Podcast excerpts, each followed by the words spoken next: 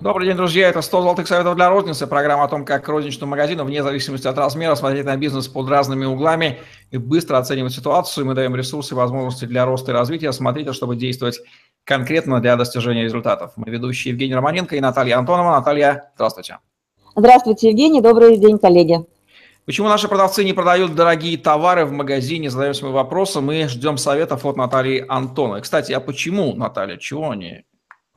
Враги? Да, ну, не, ну на самом деле есть э, объективная реальность, да, и, мы, э, и этот вопрос волнует ну, ну, большинство собственников. А почему, во-первых, волнует, да, в чем актуальность, начнем с этого.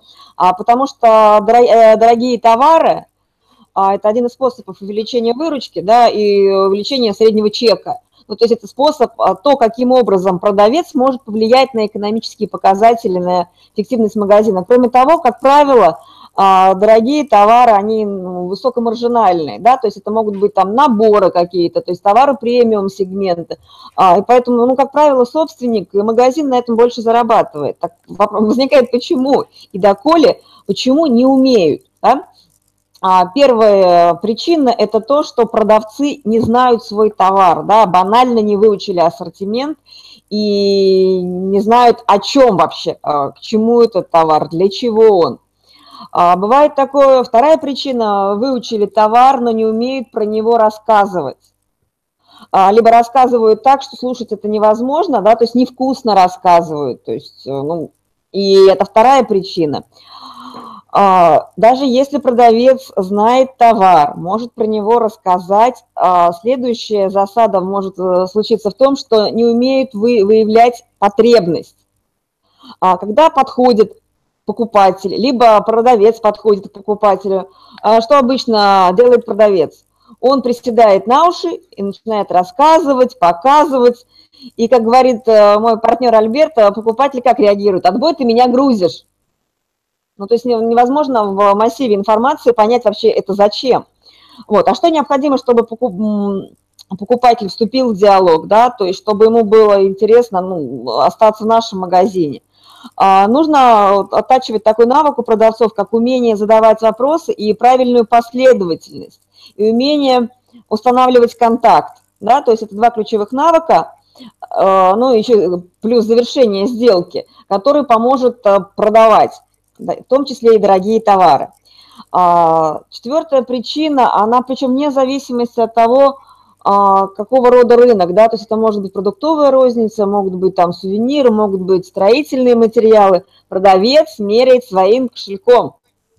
И вот за это дело, то есть это прям вот ну, расстрел, порка, порка, порка, а, потому что кто-то такой, что принимать решение, а, какой товар должен быть у покупателя дома, в чем покупателю ходить. То есть это ни в коем случае, это вообще просто самая ужасная история, которая может случиться. И эту мысль нужно доносить потому, до персонала, а, показывать, что додумывать, домысливать – это страшный грех. Причем в ходе тренинга, да, вот когда я веду тренинги в рознице, а, я очень часто это показываю, что додумывание, домысливание, ну, то есть это вот прям один из грехов продавцов и в том числе их руководителей. Следующая причина а, в том, что, а, ну, думаю, что мы по себе можем этот такой грешок а, знать, если мы занимаемся продажами, да, что какие товары мы любим продавать, да которые сами себя продают, да, то есть те, которые, ну, то есть не нужно напрягаться. И тут э, несколько категорий товаров, да, то есть это могут быть товары со скидками, и, то есть покупатель, покупателям предлагается только товар, который по распродаже, да, на котором мы и так не зарабатываем, на котором мы, то есть мы этот товар поставили для того, чтобы привлечь внимание. Вот. А, кроме того, а, что можно сделать, чтобы продавцы все-таки продавали вот эти, а, эти товары, да, то есть чтобы это первое, это использовать продающий мерчендайзинг. Это не только выкладка, да, это информирование о товаре, это подача товара так, чтобы он сам себя продавал. То есть этим самым мы облегчаем, снижаем тревогу продавцов, да, то есть и решаем свои задачи. То есть мы используем картонных продавцов, это ценники, да, это вот все материалы, которые помогают э, магазину и продавцам продавать. И их очень-очень много э, в природе, в том числе э, грамотные поставщики и производители товаров готовы предоставить нам этот материал. То есть мы не одни на этом поле. А следующая причина – это поведенческие издержки персонала. И это не то, чтобы продавцы такие плохие, да, это и у всех. То есть мы стремимся сэкономить время и энергозатраты на ту или иную операцию. А у продавцов еще такая особенность, они же не знают, насколько, сколько на чем мы зарабатываем. Им проще продать, допустим, 10 единиц по 100 рублей, нежели одну за 500.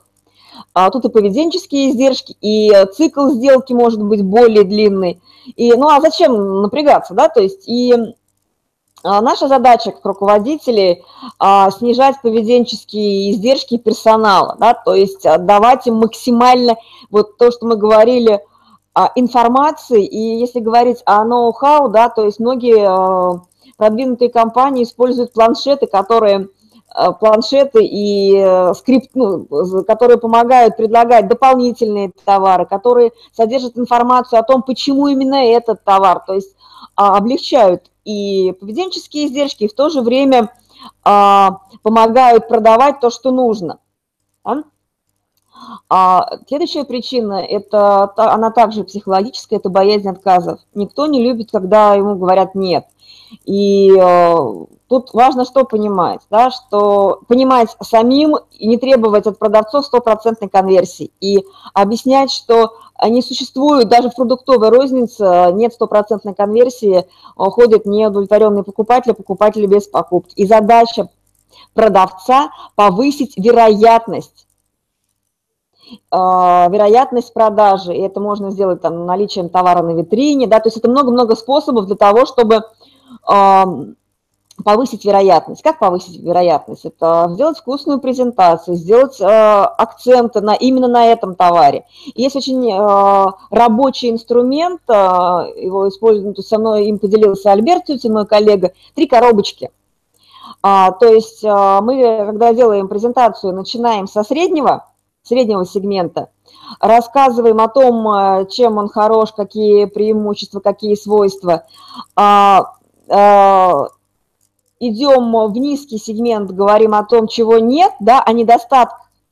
То есть в этой модели нет этого в сравнении со средним. И делаем вкусную презентацию более дорогого э, продукта и говорим о том, чем он лучше, чем средний. Тем самым мы повышаем вероятность э, продажи более дорогого товара. Здесь вот, э, ну, скажем так, иллюстрация этой модели может служить кейс о том, как в кинотеатрах повысили продажи попкорна, да, то есть был два вида стаканов, это маленький и средний, и для того, чтобы увеличить продажи среднего, ввели большое ведро, и тогда стал продаваться средний, да, но а, и ведро тоже покупали, а, поэтому и выручка в целом увеличилась, я имею в виду вот по, по попкорну. То есть, во-первых, э, увеличивает вероятность продажи вообще, да, то есть покупки, то есть чтобы хватало. А во-вторых, вот это правило трех коробочек помогает нам переключить, ну, создать э, иллюзию выбора раз и возможность переключить на более дорогой товар. А также нам важно понять, есть ли у продавца мотивация, в том числе и финансовая, Э, или там ну, игровая мотивация продавать более дорогой товар. При, то есть имеет ли он стимул. Вот. И давайте теперь тогда по шагам пойдем, что же делать. То есть такие раз, два, три инструмента, что же делать э, нам э, с нашим персоналом. Первое, это, во-первых, нужно быть личным примером и наставником. А, обучать, тестировать а, продающие скрипты, продающие инструменты, то есть тестировать все, что помогает а, продавать более дорогие, нужные нам товары.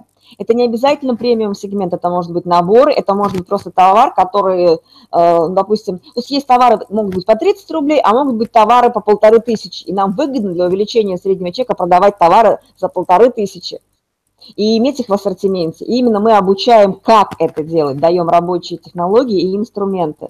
И выступаем сами наставниками. И надеемся, что продавцы – это те люди, которые придут и сами, опа, начали продавать. То есть наша задача – сделать наши продажи управляемыми. А второе – это научить рассказывать о товаре и а, делать это очень вкусно, красиво. А, самый простой способ на раз в день, на утреннем собрании, брать один конкретный товар, который необходимо выгодно продать, да, и рассказывать, а, спрашивать у продавцов, что вы можете рассказать об этом товаре, какие его свойства, в чем преимущество, а, каким клиентам он может быть интересен, почему, что можно продать, какие конкретные позиции можно допродать, а, чтобы совершить этим товаром, чтобы сделать комплексную покупку, в каких случаях он необходим, в чем его преимущество, э, и как можно показать его вау-эффект дополнительный функционал. То есть вот а, каждый, э, если раз в день там, ну, делать такую мини-обучалку, то у продавцов появится э, как минимум надежда и выученный навык, то есть натренированный навык делать это. А также э, руководителям магазинов рекомендую обратить внимание на наличие персонала в нужное время в торговом зале. Может такое быть, что продавцы просто физически не успевают обслуживать, их не хватает тогда, когда покупательский поток находится в торговом зале. А, мотивация.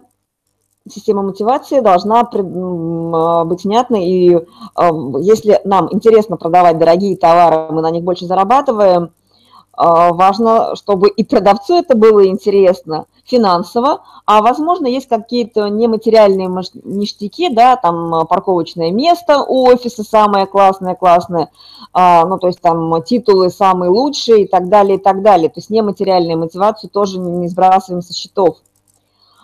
А, и, а, повторюсь, это личный пример.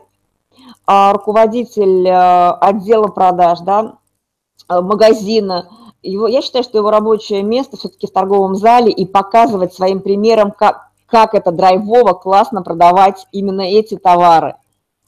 А, ну вот, если очень коротко, то вот так. Если, Евгений, есть какие-то вопросы, готова ответить. Я думаю, что мы очень четко обозначили проблему и дали главные рекомендации направления движения. Конечно же, продажа дорогих товаров – это отдельная тема для тренингов. Я думаю, что Альберт Тюти нам здесь здорово сумел, сумел бы помочь. Да. Наталья Антонова на офлайн тренинга сумела бы помочь. В целом советы даны, и нужно над этим, безусловно, работать, потому что действительно продавцы им направляют. Они делают то, что им удобнее, и не всегда знают, что в дорогих товарах дорогие психологически некомфортно продавать, мы понимаем, и надо вводить соответствующие практики, чтобы работать ну вот смотрите, еще тоже такой момент, возможно, будет полезно тем компаниям, которые помимо розницы имеют оптовое направление. У меня на данный момент в работе заказ, когда а, оптовая компания, это товары для творчества и хобби, для, для шитья в основном. Это оптовая компания, у них есть собственный розничный магазин. А они проводят а, обучение для своих, мини, для своих партнеров мини-магазинов, ну, то есть небольших магазинов, которые торгуют их ассортиментом в том числе для рукоделия, шитья и так далее. И как раз у нас будет именно эта тема, и мы разбираем кейсы, и вот конкретные кейсы, лучшие практики, и множество приемов и примеров в каждой отрасли есть, за счет чего можно продавать больше. И это, ну, прежде всего, ассортимент, работа с персоналом, э, и это психологическая работа с персоналом в том числе. Ну что ж, вот такие рекомендации по продаже дорогих товаров в розницу от Натальи Антоновой в программе 100 золотых советов для розницы. Лайк, комментарий, подписывайтесь на YouTube-канал и смотрите другие выпуски советов. Наталья очень много интересного, чего рассказывает о нашей золотой сотне. Удачи вам, до новых встреч. Всем пока. Пока-пока.